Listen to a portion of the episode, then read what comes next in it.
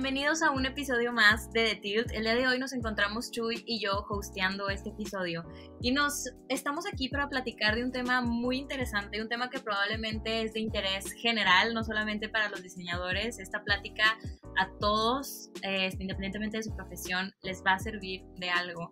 Y tiene que ver con un tema que, es bien específico y salió a raíz de una pregunta que nos llegó a nuestro canal de una gran fan de The Tilt, contándonos un tilt que mejor escúchenlo ustedes.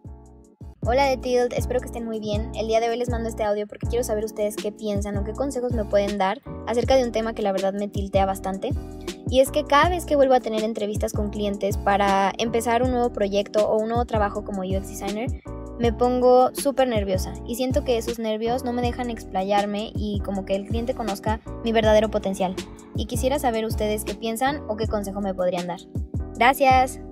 Pues bueno, este es el tilt que nos envía y nos comparte Vanessa y nosotros la verdad es que queremos, queremos discutirlo, se nos hace un tema bien interesante y por eso invitamos a nuestros expertos en la materia. Aquí tenemos a Dani Fernández y a Fernando Reyes. Ambos liderean este, el área de staffing de un equipo muy grande de diseñadores aquí en Monterrey. Entonces decidimos invitarlos para conocer este, su experiencia y que nos den estos tips, que nos llenen de de estos conocimientos para que nosotros no nos no sintamos esta ansiedad ante, ante entrevistas para proyecto, ante estas, estas situaciones que independientemente de la experiencia que tengamos, siempre nos ponen un poco en jaque, ¿no? Este, quiero presentarlos un poquito más ampliamente. Tenemos a Dani, que es Service Designer también, y a Fernando, que es UI Designer. Muy bienvenidos, ¿cómo están? ¿Cómo se sienten? Muchas gracias. Muy bien, muy emocionada y lista para compartir todos los tips and tricks que tenemos para todos. Así es, sí, encantado, encantado de estar aquí compartiendo con ustedes este momento y, y sí, todo lo que podamos ahí brindarles de, info y, tips, adelante. Estoy segura, estoy segura que, que, que, van a salir cosas muy padres de aquí, que este material va a perdurar y a servir bastante, no solo a nosotros, sino en generaciones, va a trascender. Pero bueno, ¿les parece si comenzamos porque, porque el tema viene, viene amplio? Entonces, este, vamos a empezar a platicar un poquito. Y, y quiero comenzar primero como eh, situándonos en, en, el, en, el, tiempo, eh, en esta situación en donde sabemos que vamos a tener una entrevista de proyecto y empezamos a sentir esta, esta ansiedad. ¿Qué, ¿Qué, es lo que tenemos que saber antes de, llegar a la entrevista? ¿Qué tendríamos nosotros como las personas que, que somos los que vamos a tomar la entrevista, qué tendríamos que saber, qué, cómo nos tendríamos que preparar eh, antes de, de, darle play a esa llamada o de presentarnos físicamente. Va, sí, si quieres ahí, este, como primer comentario, digo, yo creo que una de las cosas que para vaya que tendrías que tener así como para prepararte es pues primero yo me iría por lo mental lo psicológico, ¿no? Creo que ahorita mencionaste la palabra ansiedad, la palabra ansiedad pues abarca muchas cosas, ¿no? O sea, puede ser una ansiedad tanto, bueno, a ver, hay algunos perfiles de personas que pueden tener como alguna ansiedad, pues, eh, digamos, que la pueden gestionar, ¿no? A ciertos niveles y hay otras personas que, pues, a lo mejor esta ansiedad sí pasa a ser algo que de repente pudiese bloquearlos, ¿no? Entonces, digo, brincando a, la respuesta eh, más concreta, sí sería pues yo me prepararía mentalmente en ser honesto, o sea, en qué puedo ofrecer yo, sin tampoco sin presionarme tanto, sino más bien como eh, hacer una introspectiva de cuáles son mis soft skills, cuáles son las habilidades que yo puedo ofrecerle al, al, entrevistador o al, cliente que, que, está buscando en mi servicio. ¿no? Y yo creo que pues si tienes la posibilidad del nombre de, la, de hacia el proyecto que, que, vas o a la persona que te va a entrevistar, digo, si tienes como data recopilada de, de, tu futuro proyecto sería, o de tu futura asignación, yo creo que sería muy bien conocer o investigar, indagar un poquito acerca de la cuenta, de la industria. Em, digo, hay, cabe recalcar que siempre va a haber una oportunidad adecuada para ti, o sea, yo creo que a lo mejor eso puede reducir un poquito la ansiedad porque muchas veces queremos como que dar el 100 en toda una, una única entrevista y la verdad de las cosas es que, o sea, nada más fluye, ¿no? O sea, no, o sea, tú solamente sé tú mismo y si en esa oportunidad no, no encajaste o no fuiste un buen fit, digo, habrá muchas más oportunidades donde algún cliente va a estar buscando específicamente tu, tu rol, ¿no? Eso es más que nada como un consejo, pero sí, yo creo que prepararía mental, me prepararía mentalmente en esa cuestión, pero todo esto eh, que te mencionas, todos estos elementos engloban a que ya llegues a la entrevista de una manera un poquito más, más seguro, más segura y de esta forma... Eh, pues sí ser un poquito más determinado con las cosas y, y, y, va, y disminuye un poquito tu, tu nivel de, ansiedad de la entrevista. Yo creo que, digo, no, no vamos a obviar, pero algo que sí hay que preparar antes de nuestros proyectos es nuestro portafolio digo, supongo que si ya llegaste al punto de tener una entrevista es que ya está hecho un portafolio y a lo mejor el cliente ya lo vio y por eso quiere una entrevista contigo. Pero entonces, ¿qué hay en tu portafolio? No, aprende, no, no que te lo aprendas de memoria, pero que sepas qué hay en tu portafolio y qué cosas vas a rescatar de cada caso que tengas para poderlo platicar. Puede haber entrevistas en las que te digan, platícame de un caso en específico o te pidan un skill en específico y entonces puedas elaborar. O que te digan, elige algo de tu portafolio y tú platícame, ¿no? Entonces puede ser tan abierto y tan diferente como te lo encuentres, pero que tengas eso pues en tu backlog, ¿no? Que, que si te lo preguntan puedas responderlo y que en realidad lo hagas tuyo, porque es tuyo, es tu proyecto y es algo en lo que tú trabajaste y nadie más lo sabe mejor que tú. Entonces, que lo puedas contar con mucha honestidad y con mucha tranquilidad y, pues que, que, sepan quién es el experto. Claro, ahí Dani eh, mencionabas sobre la parte de elaborar un portafolio y creo que nos gustaría saber un poco si tendrán unos tips de cómo elaborar la estructura de él mismo. Em, ya saben, los típicos, eh, lo, lo, que sí o sí tiene que llevar un portafolio como diseñador, vaya. Entonces nos podrían dar algunos tips. Sí, este, si quieres ahí, Dani, yo puedo responder esa pregunta. Más que nada una, si te refieres como a una estructura uh, en sí, una estructura formal del portafolio, digo, pues ahí lo, lo, primero sería como lo más esencial, ¿no? Como tu, tu tarjeta de presentación, ¿verdad? Que viene siendo pues, pues tu main cover, ¿no? O tu, o tu eh, portada principal, que pues tenga tu foto, eh, tu nombre, algún headline ahí de tu tiempo de experiencia, o sea, cuál es tu rol, eh, un pequeño parrafito así de tu biografía, eh, explicando, no sé, a lo mejor una, pues tu experiencia como de una manera muy sintetizada, pero muy pero de impacto vaya. Y pues ya a partir de ahí pues puedes ir distribuyendo tu portafolio en diferentes secciones dependiendo de los proyectos más, pues digamos de mayor impacto que tú quieres eh, mostrarle al, al, al, entrevistador, al reclutador y, y, que quieres exponer. Por ahí, y supongamos este dato, eh, esta situación, ya tengo mi portafolio, como dice Dani, no vamos a obviar, pero en este caso esta persona tiene su portafolio listo, este, ya hizo el check de ansiedad mental, ya hizo el check de, de investigar acerca de la cuenta, pero, pero ahora qué, o sea, ¿creen que hay algo más que se podría hacer este, antes de presentarse como para validar el portafolio? O sea, ¿cómo validamos eh, este portafolio? Eh, ¿Cómo le damos fuerza a, y, al validarlo, pues te da también a ti seguridad, ¿no? A ti como, como la persona que va a estar expuesta, porque al final de cuentas es una exposición este, tuya. Este, ¿Qué puedo hacer para validar este portafolio? Yo creo que dentro de los, o de la rama del diseño es muy común que tengamos estos design critiques, que le llamamos, que es acercarte con alguien más o con un grupo de personas y decir, oigan, tengo esto, ¿no? ¿Qué, qué onda? ¿Qué opinan? Hay cambios y lo hacemos mucho en proyectos. Eh, cuando se puede compartir esta información, pues decimos, oigan, hice estos wireframes, como ven, o estoy teniendo problemas con esto y la gente nos da feedback.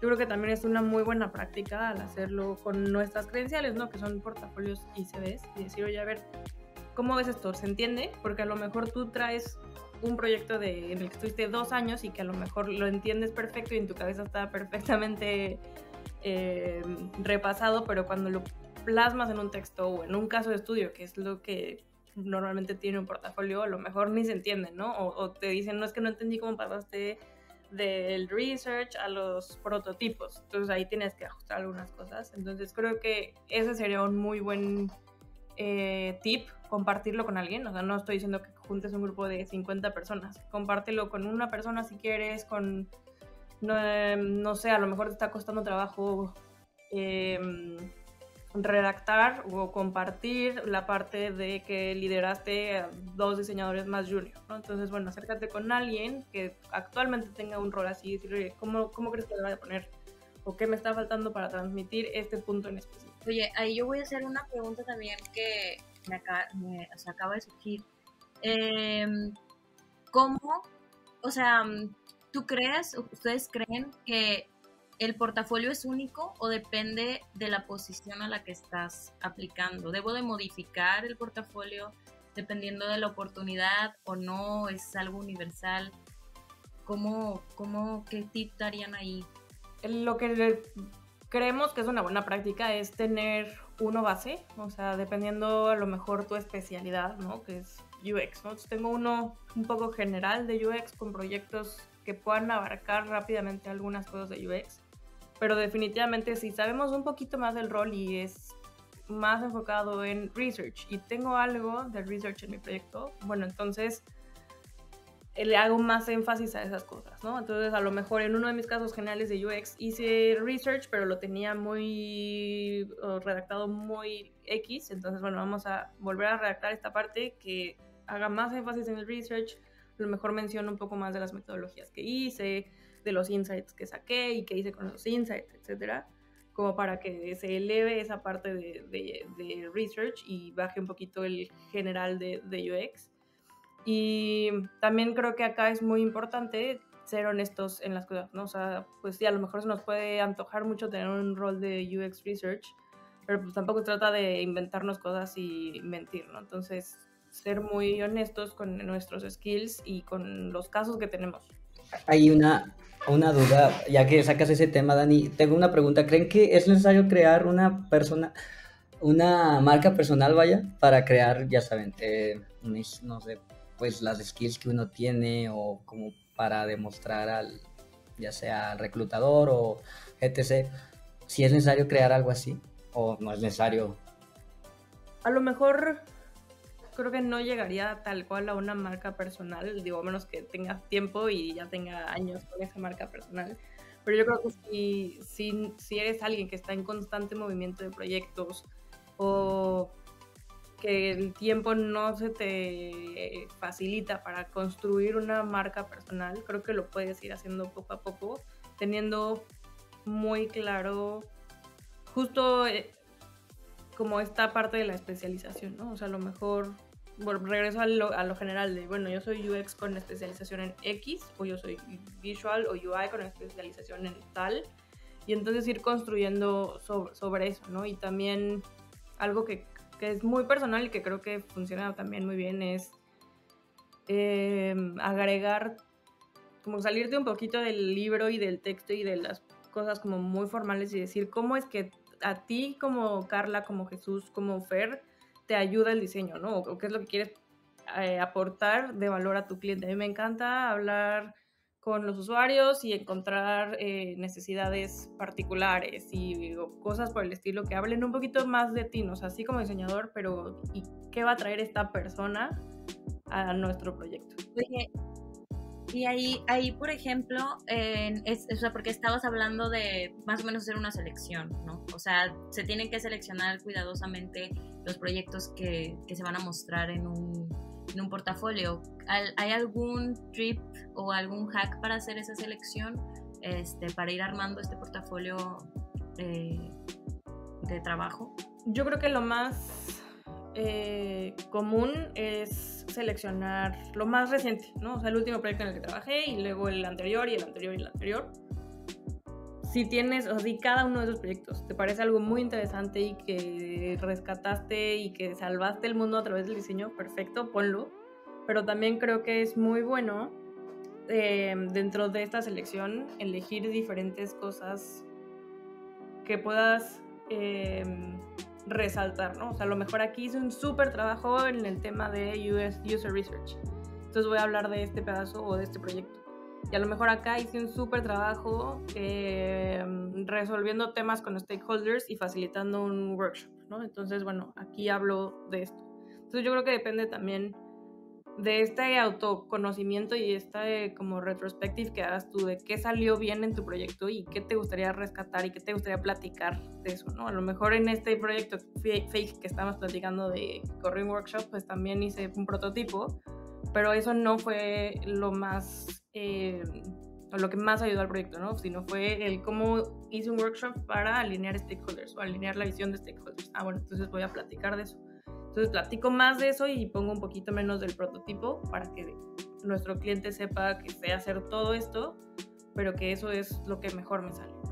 Entonces creo que puedes quedarte con tenerlo por años de que el que acaba de terminar y el pasado y el pasado, pero también se vale hacer una selección de, aunque no sean seguidos los proyectos, algo que quieras destacar de estos.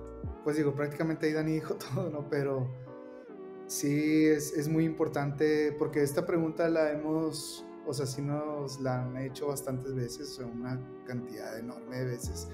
Eh, y regularmente, bueno, yo trato de darles casi siempre el mismo consejo, ¿no? En un portafolio, regularmente, pues sí, lo, lo que quieres exponer tú, pues es, son los proyectos de impacto, ¿no? De mayor impacto. Pero no tanto mayor impacto visual, o mayor impacto estratégico, sino más bien qué, o sea, qué solución le diste tú a un problema que tenía la empresa, la cuenta o el cliente con la que trabajaste, ¿verdad? Porque inclusive hasta esa empresa podía llegar, eh, a lo mejor te pudo pedir a lo, a lo, mejor algún wireframe, ¿no? Muy, muy básico, o sea, un, un sketch, ¿no? Que a lo mejor ellos no pudieron realizar por X cosa, pero tú lo realizaste y, en ese, y nada más en ese simple wireframe tú solucionaste un problema que a lo mejor a ellos les estaba costando una cantidad de dinero, ¿no? Entonces, con eso, o sea, tú puedes elaborar de que, no sé, pones un screenshot del wireframe y puedes decir, la historia de este wireframe es esta, ¿no? Este es el contexto, este es el problema, esto es lo que se solucionó y este fue el proceso y esta fue la retribución, ¿no? O sea que, eh, no sé, a lo mejor Voy a poner un ejemplo, un ejemplo que vi en, por ahí en alguna, alguna compañía. Eh, no sé, están trabajando en algún portal de, para usuarios que piden reembolsos o créditos de algún, de algún objeto o de algún producto, ¿no? Entonces, la empresa dice, te busca y dice, oye, ¿sabes que tengo este problema?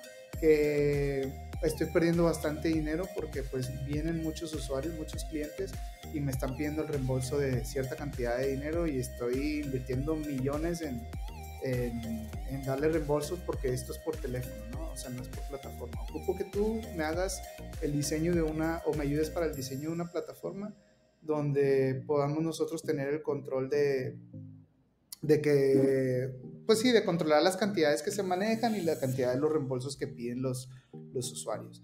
Entonces, tú haciendo pues todo ese diseño de producto a través de wireframes y todo el proceso de diseño que conocemos, logras eso entonces tú estás resolviendo un problema que, que, tenía el cliente y con eso yo creo que eso, justamente esa parte es la que puedes poner en tu portafolio y decir, sabes que la idea de esta empresa de 10, 10 millones de dólares que andaban soltando al aire en el año, les ayudé a reducirlo a 5 millones de dólares. Y ahora ya la gente de 10 mil personas que hablaban por teléfono por día, no sé, estoy exagerando, es una cantidad, ¿no? Eh, ahora lo reduje a, no sé, a lo mejor son 50 personas que hacen ese proceso ahora en línea y ya no reciben tantas llamadas por teléfono. O sea, todo ese tipo de highlights, todo ese tipo de cositas son cosas bien claves que a un cliente o a una cuenta le, le interesan saber.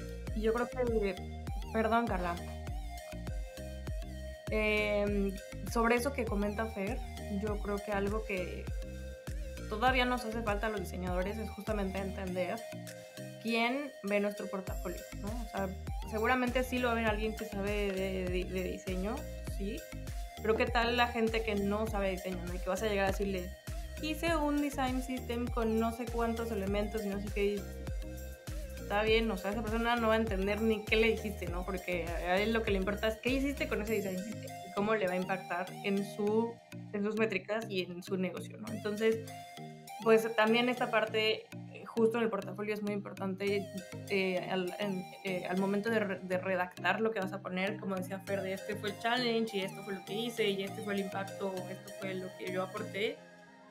Dejar tantito esas palabras y esas cosas que nosotros sabemos de diseño que nos encanta y poner un poquito más de ayude a tantos empleados a hacer su trabajo mucho más rápido, ayude a reducir costos en un X por ciento, o sea, que, que, se vea dónde está el impacto y que no sean nada más palabras que nos, que nos... Eso se me, hice, se me hace bien interesante y creo que es un pain y un tilt, hablando de tilts en The Tilt, que tenemos los diseñadores, porque lo, lo, mencionaste, sabemos hablar perfecto de píxeles y del pixel perfect y de cómo eh, hacemos un handoff y de los wireframes, pero justo saber quién está haciendo la entrevista y quién está viendo mi portafolio es alguien que probablemente no conoce ese lenguaje. Entonces, eh, creo que por ahí también algo, algo que, que, podría funcionar es pues preguntar, ¿no? O sea, como diseñador a veces no alcanzamos a ver todo el impacto que nuestro trabajo está haciendo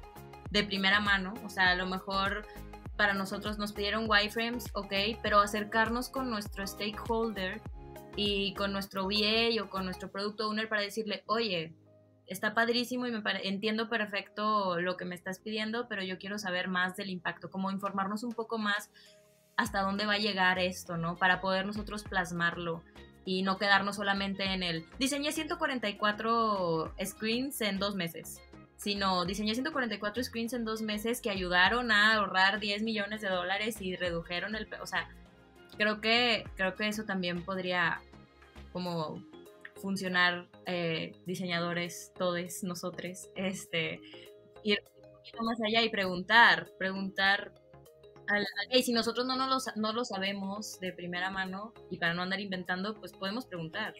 Él seguramente sí sabe, hay gente que sabe.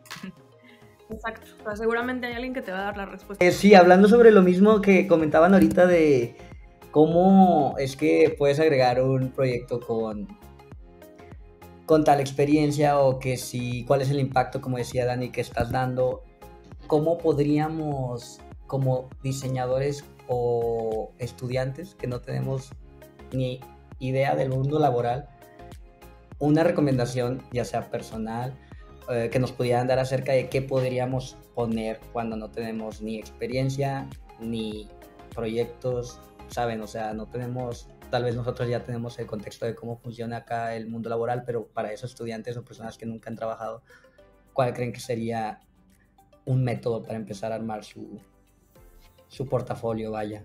Hablando de eso, hace, pues hace algún tiempo, bueno, hace algunos meses, no me acuerdo muy bien, tuvimos la experiencia de poder ir a compartir a una universidad, a, unos recién, o, o, perdón, alumnos que estaban por por egresar, ¿no? A, estaban por terminar su carrera y, tenían eh, la misma pregunta, ¿no? O sea, ¿cómo les demos nosotros si nosotros no tenemos una experiencia laboral? No sabemos qué poner exactamente en nuestro portafolio, o sea, cómo lo mostramos, eh, necesitamos algún template en específico o qué tipo de, de, cosas podemos llevar a cabo, ¿no? Para poder mostrar nuestro trabajo. Entonces, eh, una de las cosas en las que pues sí, hacíamos mucho énfasis es precisamente si están entrando a este mundo laboral, ya sea, y esto aplica general, a lo mejor digo, en el tema del diseño siempre es bueno mostrar eh, igual soluciones a problemas, ¿no? Ya sea si es un problema que se dio en alguna práctica que, que llevaste, alguna práctica, alguna práctica escolar, o si fue algún tipo de, algún challenge que, que, a ti se te ocurrió o que viste en la web, ¿no? Que, que, estuviste ahí a lo mejor en línea y que dijiste, ah, esta página, no sé, voy a hablar en la parte de UI, ¿no? Yo como UI, yo a lo mejor puedo ver una página que tiene áreas de oportunidad en la parte de diseño visual y puedo decir, esta página a lo mejor yo le puedo modificar cosas o a lo mejor este menú pudiera ir acá. De repente a nosotros como diseñadores nos pasa eso, ¿no? Tenemos como esa, esa, esa, esa percepción. Entonces, eh, pues empiezas, ¿no? Empiezas a hacer como esa parte, a, ejercitar tu mente de manera estratégica de que, a ver, déjame, no sé, déjame invento aquí, o sea, ¿quiénes serían los usuarios? ¿Quién, quién usa esta plataforma, no? Ah, no, pues eh, a lo mejor va, la audiencia va, va para tal grupo de personas, a lo mejor va para esto. Entonces ya empiezas así como a hacerte tu propio proyectito, aunque sea bien mini de una o dos pantallas, aunque sea una página de login, este, un login screen o un sign up screen. O sea, con eso tienes tú para poder mostrar algo, ¿no? Pues, o sea, yo personalmente, o sea, tengo todavía inclusive proyectos así que, que son, yo, yo lo llamo concept eh, app o, o, concept design y yo inclusive los enseño de que, y cuando me preguntan de que, oye, ¿y esto? O sea, ¿cómo, ¿cómo estuvo esto? Y les explico, no, pues la verdad es meramente conceptual, es algo que a mí se me ocurrió, que, que lo hice por mi cuenta y las entrevistas de usuario que hice las hice con mi familia, o sea, fue cosas así eh, muy improvisadas, nada profesional, pero que sí me ayudó a ejercitar a mí la parte tanto del proceso, de la entrevista, del escuchar a, otros usuarios que, eh, pues obviamente que no son, que no soy yo, eh, y conocer como toda esa parte, ¿no? Entonces ese, ese, ese juego es, es, es, muy entretenido, es muy divertido y aparte sí lo disfruto bastante porque pues es fuera de lo laboral, ¿no? Entonces vas, vas ahí eh, investigando un poco de eso y yo creo que poner proyectitos conceptuales es sería mi recomendación. ¿Y cómo lo pueden hacer? A través de diferentes plataformas. O sea, puede ser ya sea Figma, eh, perdón, como una plataforma ahí, este, a lo mejor gratuita o algunas otras alternativas como, no sé, no quiero decir nombres, pero hay diferentes comunidades ahí digitales donde puedes subir tus proyectos, tu portafolio con screenshots y una variación de cosas donde puedes mostrarlo sin problema. Incluso puedes usar las presentaciones de, de, de PowerPoint o puedes hacer PDFs y eh, de diferentes formas lo puedes mostrar, ¿no? Inclusive está físico. He visto personas que todavía usan portafolios físicos este, muestran sus trabajos de una manera, o sea, impresa. Creo que lo, creo que lo padre de esto es que tú puedes elegir qué hacer, ¿no? O sea, ¿te gusta la música? Ah, bueno, pues a lo mejor se te ocurre rediseñar algo de X eh, plataforma de música. O sea, es que me encanta cocinar y se me antojaría una app que te dijera eh, qué cocinar si tú le pones qué ingredientes tiene. A ver, ¿y cómo se vería? Entonces, pues está padre que es algo que a ti te gusta y que puedes poner a volar Oigan, pues bueno, me gusta, me gusta lo que hemos llegado en esta parte de prepararnos para la entrevista, este, en esta parte como del antes, este, en donde ya dijimos que creo que me, encantó esto con lo que empezó Fer, de oye, lo primero es prepararte mentalmente. O sea, vamos a calmar la ansiedad, Calmemos. es correcto. Es correcto, es correcto. Vamos a calmar la ansiedad, vamos a, poner como los pies en la tierra. Este, y, ahora sí, vamos a, a, investigar un poquito de, este cliente, y, luego ya vamos a preparar nuestra herramienta principal, que es este portafolio, ¿no? Y cómo podemos seleccionar los proyectos, cómo vamos. Sumando a eso, este, bueno, ahí hay nada más para complementar ahí lo, que venías diciendo, Carla, acerca también de cosas que puedes tener o prepararte en la cuestión de cuando te vas a preparar para alguna entrevista, algo que sí se me fue y que quería decir esa parte respirar, o sea, respirar, no sé, tomarte como ese tiempo, ah, y darte un baño, darte un baño antes de la entrevista, creo que ayuda mucho como a entrar en ese, sí, o sea, como en ese clima donde, donde puedes sentirte fresco, donde puedes sentirte, no sé, como con energía.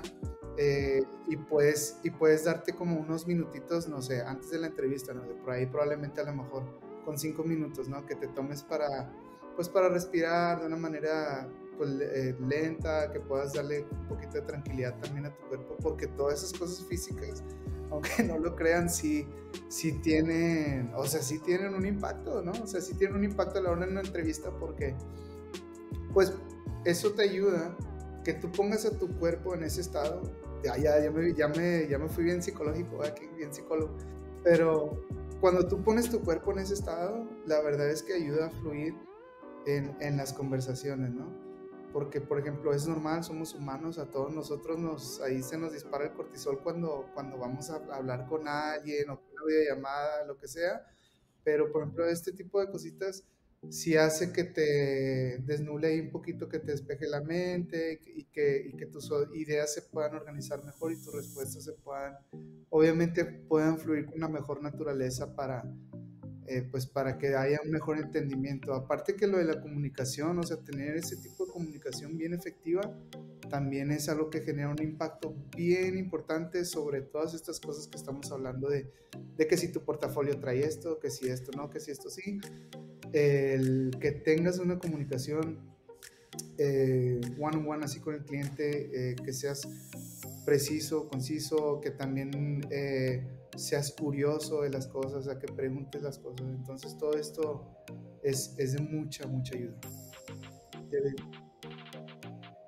Oye, Fer, me encanta porque, porque ya me estás introduciendo la, la pregunta que, que, iba a hacer después, que es justo, o sea, ya, ya me calmé, ya revisé todo esto.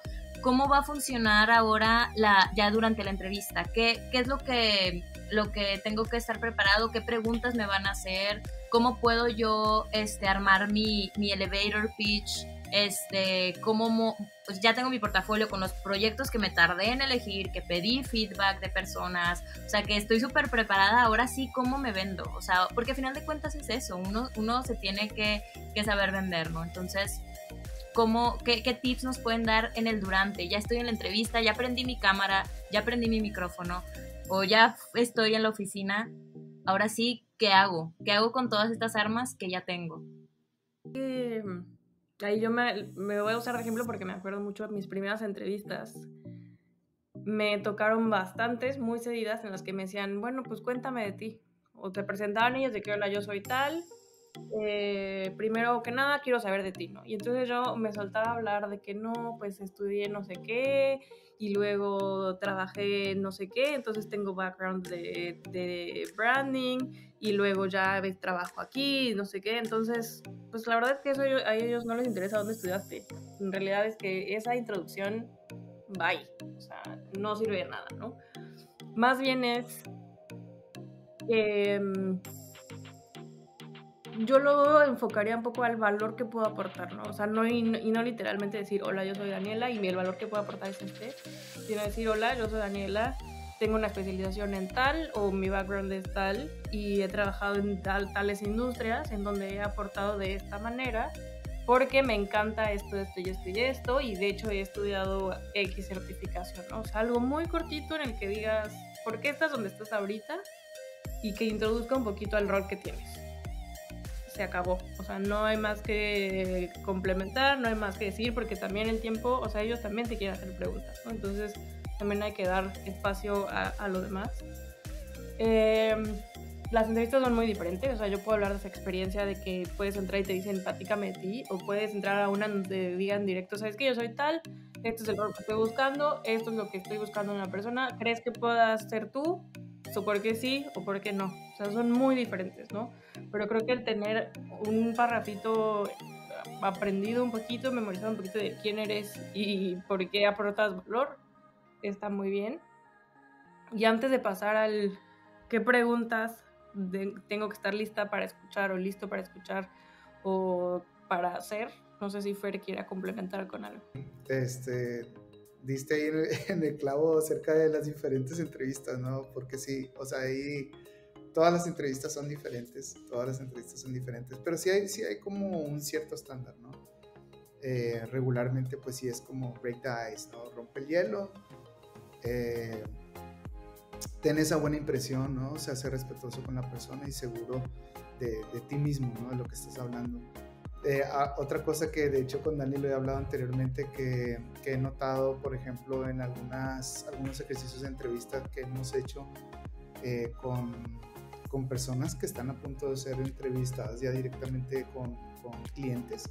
Eh, tratamos de hacer como estos ejercicios internos, ¿no? Que, que son como entrevistas eh, nosotros les llamamos mock-up interviews, que son más como, sí, como entrevistas internas donde ahí podemos hacer esa práctica. Y, y notamos que a veces mucha gente tiende a, tener como este,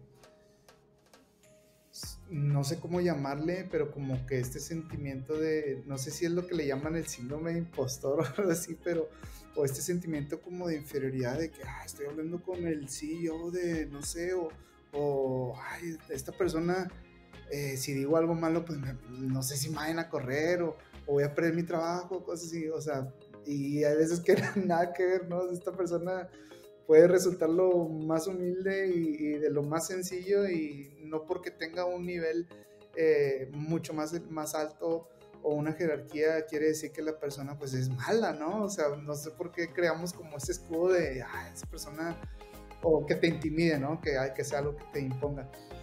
Yo creo que aquí una de las cosas que, que de tu naturaleza que yo puedo recomendar es que veas a las personas como humanos. O sea, claro, hay jerarquías, claro que hay, hay niveles, pero al final de cuentas son seres humanos, o sea, son seres humanos que tienen oídos, que tienen corazón, sentimientos, familias, o sea, que hacen cosas cotidianas igual que tú. Entonces yo creo que esa parte, cuando desbloquees esa parte, puedes llevar una entrevista de una manera así muy, muy natural, eh, puedes romper el hielo fácilmente, este, tú puedes decirle directamente al cliente, oye, o sea, tú dime qué andas buscando para ver en qué puedo yo ayudar, ¿no? En qué puedo yo aportar eh, y ahí vas complementando y puedes preguntarle directamente también, oye, ¿cuáles son los objetivos de tu negocio? O sea, ¿qué, qué, qué quieren lograr y en cuánto tiempo? Para ver si te puedo decir si yo, o sea, soy la persona, o sea, para ver si yo te puedo decir, ¿sabes qué? Yo no cierro la puerta, pero esto es lo que yo, ahí es donde entra tu pitch, ¿no? Esto es lo que yo te ofrezco y dime si se acomoda y si soy un buen fit para lo que tú buscas. Y si, te, si ellos te dicen, ¿sabes qué? lo vamos a analizar, adelante, lo que tarde la negociación. Pero si, si ellos te dicen, está perfecto, o sea, eres la, persona, eres la persona que andaba buscando, adelante. Aún y que tú a lo mejor te topes con blockers de, híjoles, pues me van a poner a trabajar a lo mejor una herramienta que yo no le sé, pero pues tienes la, las puertas, o sea, tú ya entraste, ya estás ahí, y, y, si ya estás ahí adentro, o sea, ya abre tu mente a, a poder eh, pues sí, ¿no? Tener esa apertura para aprender y esa disposición para aprender lo, nuevo. Justo ahí entran los retos. Me gusta que estamos usando estos inputs técnicos, muy técnicos, muy reales, y también metiendo la parte humana y la parte de, oye, vamos a sentir el síndrome del impostor, se va a sentir ansiedad, te vas a sentir intimidado, que también es bien importante, o sea, porque estás, estás en jaque, o sea, es que estás en una posición complicada, a final de cuentas, de que se te está evaluando de cierta manera tus skills, no como persona, pero, pero pues cierta, cierta aptitud, ¿no? Entonces, este, me gusta esta, esta dualidad de los inputs que ambos me están diciendo este, al momento ya de, estar en, en, en, la entrevista, ¿no? Mencionaba Dani algo bien interesante de, de como sí, sí, sí es bien importante tener este párrafo ganador un poco aprendido. Y yo también lo creo ahí, Dani, 100% estoy de acuerdo contigo, porque las cosas que se ensayan y que tú, cuando tú te sientes seguro, segure de, de ellas mismas, eh, la transmites, o sea, transmite esa seguridad y es bien difícil que te trabes, que dudes, que te entre los pensamientos intrusivos. Entonces, creo que eso es un muy buen tip. O sea, sí de tratar de memorizarnos este par, o sea, ya sabemos que nos van a preguntar quién eres, cuéntame de ti, a, menos de que sea la entrevista de un, perfil que sí me ha tocado, del el reclutador que llega al grano de que, oye, necesitamos esto, ¿puedes o no? y tú te quedas, creo que sí puedo. y de que em, empezamos ahorita, o sea, colgando la llamada. Ya, ya, me, ha tocado. Oigan, Tim, ahorita que se me viene una pregunta rápida, ¿no les ha pasado que tengan como experiencia ¿cómo decirlo? De que te pregunten algo y se salga totalmente lo que tú sabes y te quedas así como que, ah, ¿qué digo? O, Nunca he entendido así como algún, una situación y que hicieron al respecto. 100%. 100%. De repente hay, a lo mejor hay eh, roles o espacios que pueden ser más senior, pueden necesitar alguien más senior de lo que tú eres y que falta que palomes esa cajita y listo.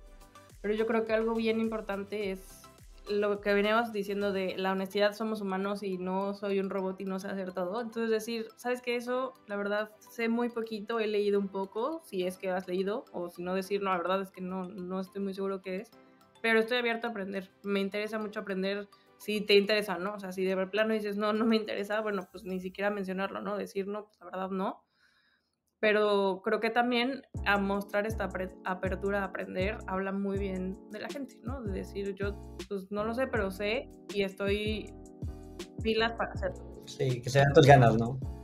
Sí, que sea que no estás de que no, no sé, no me interesa. Es como que, pues no, estás abierto, ¿no?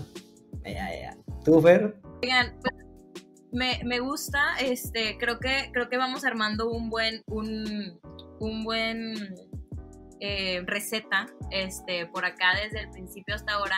Ahora, tengo una pregunta muy puntual y es cómo puedo hablar de mis skills al momento de estar presentando un proyecto, porque lo decía Fer muy bien, o sea, primero vamos a romper el hielo un poco, te van a preguntar de quién eres, te van a decir el proyecto y seguramente te van a, a, decir, platícame de un proyecto. ¿Cómo puedo platicar de ese proyecto eh, y venderme? Porque es la oportunidad que tienes para decir qué es lo que haces y por qué tú eres la persona que deben de elegir. Entonces, ¿cómo podemos manejarlo eh, en ese momento? Eh, un buen movimiento es, y lo ideal es que antes de llegar a ese momento de la entrevista, sepas un poquito más del rol.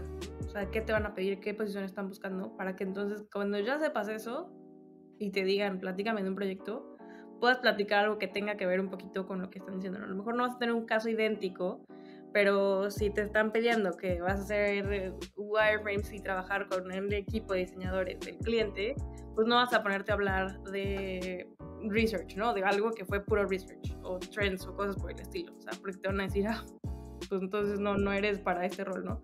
Entonces creo que algo importante es conocer un poquito del rol de, pues, ¿para qué vas? Y entonces ahí ya dices, ah, bueno, voy a hablar de, de este proyecto. Y también hay veces que los entrevistadores te hacen preguntas muy particulares, ¿no? Como de, ¿has tenido eh, experiencia facilitando workshops? Y en vez de contestar con un hard yes y ya, o sea, de así, ah, ahí puedes sacar uno de tus casos. Así, sí, de hecho, tuve un proyecto de la industria tal, si, si lo quieres mencionar, en donde trabajé con X personas y entonces facilité un workshop que nos ayudó para tal y tal y tal, y yo me encargué de hacer, elegir los ejercicios, agendar a la gente, de correr el workshop, luego hacer la documentación, o sea, ¿cómo tomas eso que te dijeron para empezar a em, desarrollar una respuesta y no que solo se queden sí, sí, sí, y ya, ¿no? Eh, digo, a lo mejor lo vemos como digo, una cosa es la proactividad y los, y los retos que te van saliendo, ¿no? Conforme al, trabajo que hacen, pero bueno, creo que nosotros como diseñadores sabemos lo que implica el estar diseñando y trabajar, digamos, como que toda la, parte o gran parte del proceso de, diseño. Entonces, una de las cosas importantes es que cuando exhibas o expongas tu trabajo, es bueno, eh, pues sí, enfocarte en, en, qué es lo que más te gusta hacer, ¿no? En qué es lo que más disfrutas hacer, porque precisamente ahorita lo que decía Dani, ¿no? Que a lo mejor tú puedes decir, ah, pues sé hacer esto, sé hacer lo otro, y pues a lo mejor eres como una mezcla de todo y te van a poner a hacer, a hacer todo. Pero si tú tienes esas fortalezas que tú puedes vender, digámoslo así, y de hecho, bueno, hay dichos por ahí coloquiales que dicen que pues si, si hay algo que sabes hacer muy bien, pues, pues véndelo, ¿no? Este, entonces, pues precisamente va por ahí, ¿no? O sea, si tienes como algo que disfrutas mucho hacer, que sabes que la armas en eso, o sea, que sí, sí le mueves, pues vende eso, ¿no? O sea, eso, eh, tira el pitch de eso, de que sabes que, mira, esta, esta es la parte que yo más, que, que más, o sea, esta es mi fortaleza y esto es lo que yo te puedo ofrecer conforme a lo que, a lo que tú estás necesitando, o sea, esto es lo que justo se, se acomoda a lo que tú necesitas. Entonces eso es precisamente lo que ellos quieren, lo que regularmente un entrevistador quiere escuchar.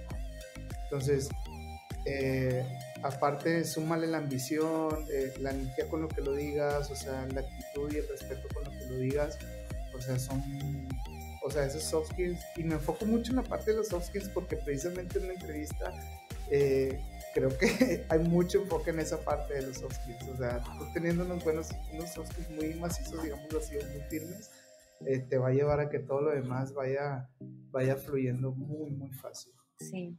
Totalmente de acuerdo. Qué, qué, padre esto que me comparten, esto que nos están compartiendo a todos, este, del, de cómo llevar esta entrevista. Creo que son inputs súper valiosos. Este, pues a final de cuentas, sí, un reclutador, este, pues va a buscar a alguien que no solamente técnicamente tenga los conocimientos, sino que tenga las soft skills requeridas y que sea una persona que pueda ser fit en el equipo para trabajar y que para final, que finalmente pues sea llevadero trabajar eh, durante el lapso del proyecto, ¿no? Entonces, este, gracias por, por esos grandes tips. Ya para ir yendo a la parte final, porque aquí estuvimos, este, no sé si se dieron cuenta, pero estábamos narrando como un antes, un durante y ahora después de la entrevista, supongamos que se acabó ya la parte en donde te tocaba exponer a ti y, y ya es la parte final de la entrevista, este, ¿qué, ¿qué, preguntas también yo puedo hacer, ¿no? O sea, por ahí, por ahí también a veces suele pasar que el entrevistador te dice, oye, ¿tú tienes alguna duda? ¿Tienes alguna pregunta? Y generalmente ahí nos quedamos en blanco. Bueno, a mí me pasa mucho que, que me quedo en blanco de, pues yo qué le voy a preguntar a él, de que, de que yo vengo a que me pregunten. Pero creo, creo que por ahí también es, es, es una buena práctica también hacer preguntas. ¿Qué tipo de preguntas podríamos hacer? Yo creo, podremos dividirlas en dos partes y voy a empezar con una que mencionó Fer, que nos encantó a todos, que es también son humanos y también hacen actividades cotidianas y también hay días que odian su trabajo y hay días que aman su trabajo. Entonces, preguntarles, oye, ¿tú qué rol tienes en este equipo? Ah, ok, ¿y cuánto tiempo llevas en este rol? Ah, órale, qué padre. ¿Cuáles son los challenges que crees que tiene el equipo ahorita?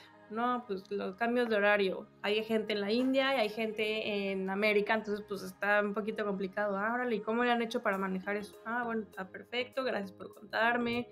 Eh, ¿Qué es lo que te gusta a ti del equipo? ¿Con qué otras personas trabajas? Este rol para el que me estás entrevistando, ¿con quién más trabaja? Ah, bueno, con desarrolladores y con product owners y más gente. Ah, órale, y esas personas también están en, por ejemplo, Estados Unidos. Sí, está bien, ah, órale, o sea, poquito más de qué hacen ellos, ¿no? ¿Qué, qué rol tienen? ¿Cómo le hacen? ¿Qué onda? Y yo creo que la parte también de herramientas. O sea, si, si, creo que no se ha tocado en la entrevista, a lo mejor dice, oye, ¿qué programas trabajan? O sobre qué metodología eh, trabajan. ¿Trabajan en Agile? Bueno, ¿qué programas usan para traquear sus tasks o cosas por, por el estilo? ¿no? O sea, que sepan que también te interesan otras cosas del equipo, ¿no? O sea, que no nada más vas a ir a hacer wireframes, entregar y se acabó, sino, bueno, ¿qué más, no? ¿Cómo me voy a relacionar yo con el equipo? ¿Voy a poder hablar con los desarrolladores o nada más entrego y se acabó? O sea, ese tipo de cositas que muestran mucho más interés sobre lo que te están entrevistando. Claro, dirían ustedes que al hacer preguntas te muestras eh, también eh, como una persona que, que va a ser parte de un equipo y no solamente a cumplir con su parte, que es muy diferente a alguien que va a ser parte a cumplir con su parte. Y, y también fíjate que eso, o sea, te da una postura, o sea, te da una postura profesional, digámoslo, como a mí hay una palabra que sí no me gusta de plano que, que usen, que es recurso o sea, que les llamen a las personas recursos.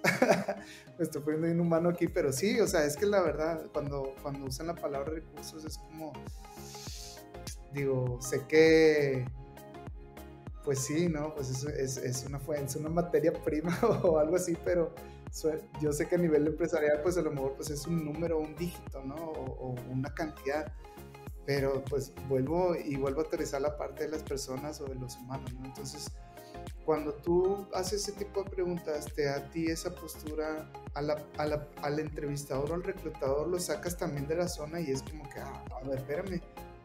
O sea, no estoy hablando nada más con un, o sea, ajá, con un, o con, una persona que solamente ejecuta, sino estoy hablando con una persona que, que sí tiene esa apertura de, de, sí, o sea, una persona con la que puedes, puede ser muy fácil trabajar, ¿no? O sea, con la que puedes dialogar, incluso hasta llevar la relación a un nivel de confianza diferente en la parte de, oye, ¿sabes qué?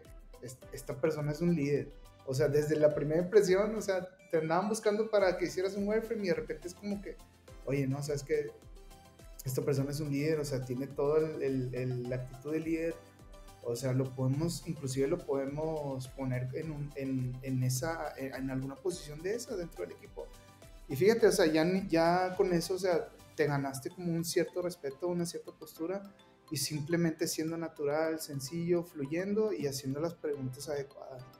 Este, porque muchos somos como muy introvertidos o a veces muy penosos y eso nos bloquea a poder, a poder pues explotar el liderazgo que tenemos, o sea, la, pues, lo, lo, potencial, el potencial que tenemos. Entonces creo que, que sí poner al reclutador también en esta, contra la pared, en, esta parte, digo, hablando, hablando positivamente, creo que es muy, muy importante. O sea, te da a ti también como diseñador esa parte de, que, de negociador. O sea, como que, mira, el reclutador te dice, esto es lo que, esto es lo que necesitamos, pero que sepan que tú no eres una máquina, sino que tú eres una persona que va a aportar de que, ah, bueno, si necesitas esto, yo puedo hacer esto por ti, este, en, en tiempo y forma, o no sé, me puedo unir a tu equipo de diseño, pero ¿cuál es tu cultura? O sea, ¿cómo trabajan? O sea, cada cuándo tienen dailies, ¿Qué, cómo, se, ¿cómo se organizan? O sea, entonces saber todo ese tipo de cosas también a ti te da, te da también esa entradita de que, chin, voy a un proyecto quemadón, voy a un proyecto, voy a un proyecto tranqui o voy a un proyecto que, que, que tiene una salud estable, ¿no? Sí, no, y también creo que puede ayudar a exponer skills y conocimientos que tal vez no dijiste en tu presentación de proyecto para como irte a otras cosas más técnicas con estas preguntas de notas, oye, sé trabajar con metodología, metodologías ágiles, sé cómo este, relacionarme con todos los stakeholders, etc, etc, ¿no? Entonces, creo que definitivamente hacer preguntas es un must este, también en, dentro de esta, estos tips que estamos dando. Y y pues bueno, o sea, a mí me gustaría ahorita, estuve sacando, estuve anotando por aquí un resumen de, lo que hemos platicado en esta, eh, en esta casi hora, este, ya para, para ir cerrando. Este, y pues lo primero, prepararnos, ¿no? Vamos a, lo primero que hay que hacer, hay que prepararnos. ¿Cómo nos preparamos? Sabiendo de, del cliente, a, quién me va a entrevistar, eh, tratando de investigar un poco más acerca del rol, para, para yo llegar con cierto background, ¿no? Segundo, la herramienta por excelencia de, de, esto va a ser tu portafolio, entonces hay que cuidar mucho este, lo, que, lo que exponemos en él, hay que ser honestos, hay que, hay que también pedir feedback y pedir que otros ojos lo, lo vean. Este, fin, como tercer punto, este, por ahí también mencionábamos lo de, oye, arma tu parrafito ganador de quién eres y trata de sintetizar esta información, inclusive ensáyalo, o sea, haz un dry run, pídele a un compañero, oye, ¿sabes qué? Te quiero, te quiero mostrar mi portafolio y también cómo vamos a, ayúdame a hacer un juego de rol como si tú me estuvieras entrevistando para perderle el miedo, ¿no? Creo que eso también podría funcionar como punto 3. Punto 4, finalmente en la, en la, durante la entrevista, este, pues igual haz tu check de ansiedad y tu check mental y tu check de, de de estatus de cómo andas eh, ese día, porque pues ya, ya hiciste los demás checks, ¿no? O sea, así como que qué podría fallar si, si ya tengo todas mis herramientas. Y finalmente, pues haz, las preguntas, ¿no? Porque al hacer preguntas, como decía Fer, te humanizas. También te, o sea, te humanizas tú y te dejan de ver como este recurso, que no nos gusta esa palabra, y ya te pueden ver más como este talento, este candidato, este especialista, este partner al proyecto, ¿no? Que, que seguramente va a, a hacer que el reclutador también así lo perciba, ¿no?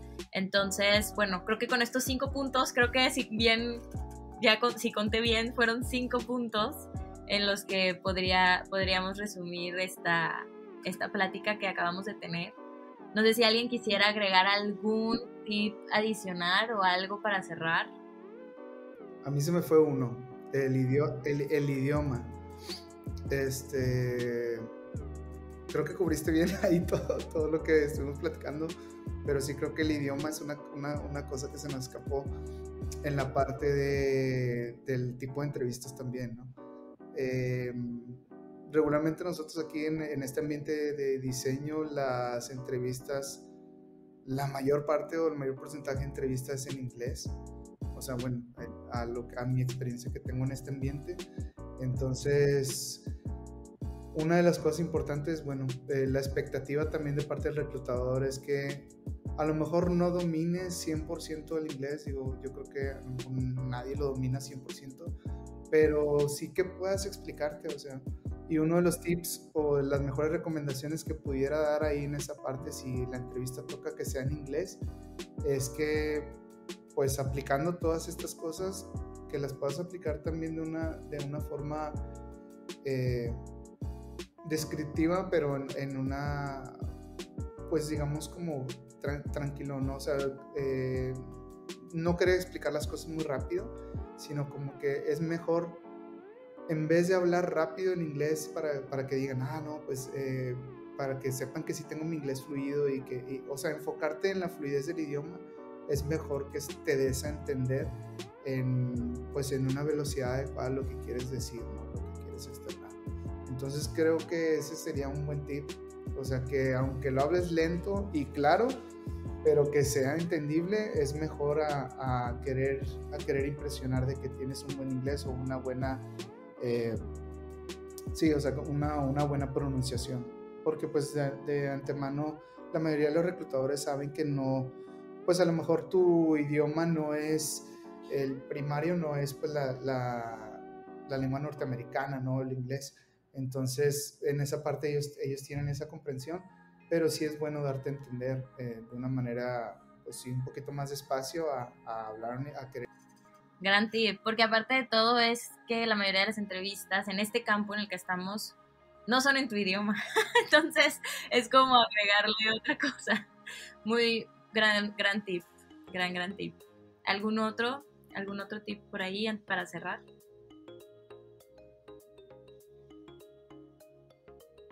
Chuy es host, de todas maneras no puede dar tip porque es host. Ah, no te Practicar mucho ese parrafito ganador. Porque mientras más lo hagas tuyo, más confiado puedes abrir una entrevista. Entonces, sonreír. A mí me lo, me lo dijo mi people list una vez en una llamada de sonríe. O sea, ya te lo sabes. Ya lo hemos practicado muchas veces. Sonríe, que, que no parezca que estás enojada, que no parezca que estás preocupada.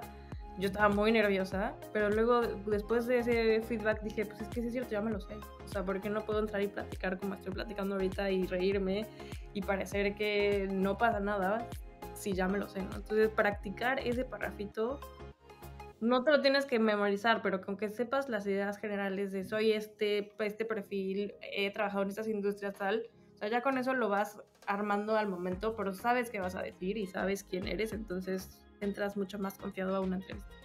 Claro. No, y bien decía, Steve Jobs sabían que él ensayaba no recuerdo las horas exactas, pero para un, la presentación de los nuevos productos eran horas de ensayo y el ensayo en realidad es el que hace al maestro. Eso es la verdad. Entonces, sí hay que ensayar las cosas. Las cosas que se ensayan generalmente son las que salen muy bien. Este, entonces, y te van a dar seguridad a ti.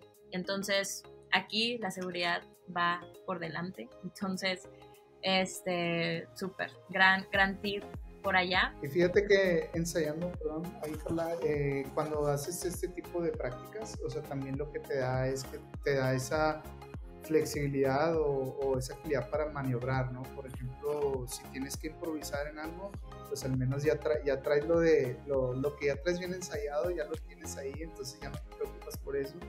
Y lo otro que estás sumando o que estás diciendo, ya tienes esa, esa, esa flexibilidad para maniobrar en, en improvisar, ¿no? El ensayo, el ensayo, el ensayo. Oigan, pues se nos, nos vamos quedando sin, eh, sin tiempo. A mí me gustaría seguir platicando mucho porque todavía sigo teniendo dudas, pero podemos hacer una segunda parte de esto que seguramente a lo mejor nos vuelven a escribir estos fans de Tilt que tenemos. Este, que somos una comunidad muy grande y creciendo. Entonces, este, seguramente va a dar pie para una segunda parte de esto. Muchísimas gracias Dani Fer por su tiempo y por dedicarnos esta hora completa y darnos todo su, su conocimiento. De verdad, muy agradecidos con, con ustedes. Este, muchas gracias. No, no, esperamos verlos pronto este, en otro episodio hablando de otros temas porque sé que son expertos en muchos otros temas más, no solo en este. Eh, Chuy, muchas gracias. Fue un honor hostear contigo el día de hoy. y bueno, a todos los que nos están escuchando, espero que les haya servido y ya saben que si tienen preguntas nos pueden nos las pueden mandar y nosotras se las contestamos. Este, porque el mundo se tiene que erradicar de tilts. es broma. Nunca va a dejar de haber Tilt, pero para eso estamos nosotros, para platicar. Chao.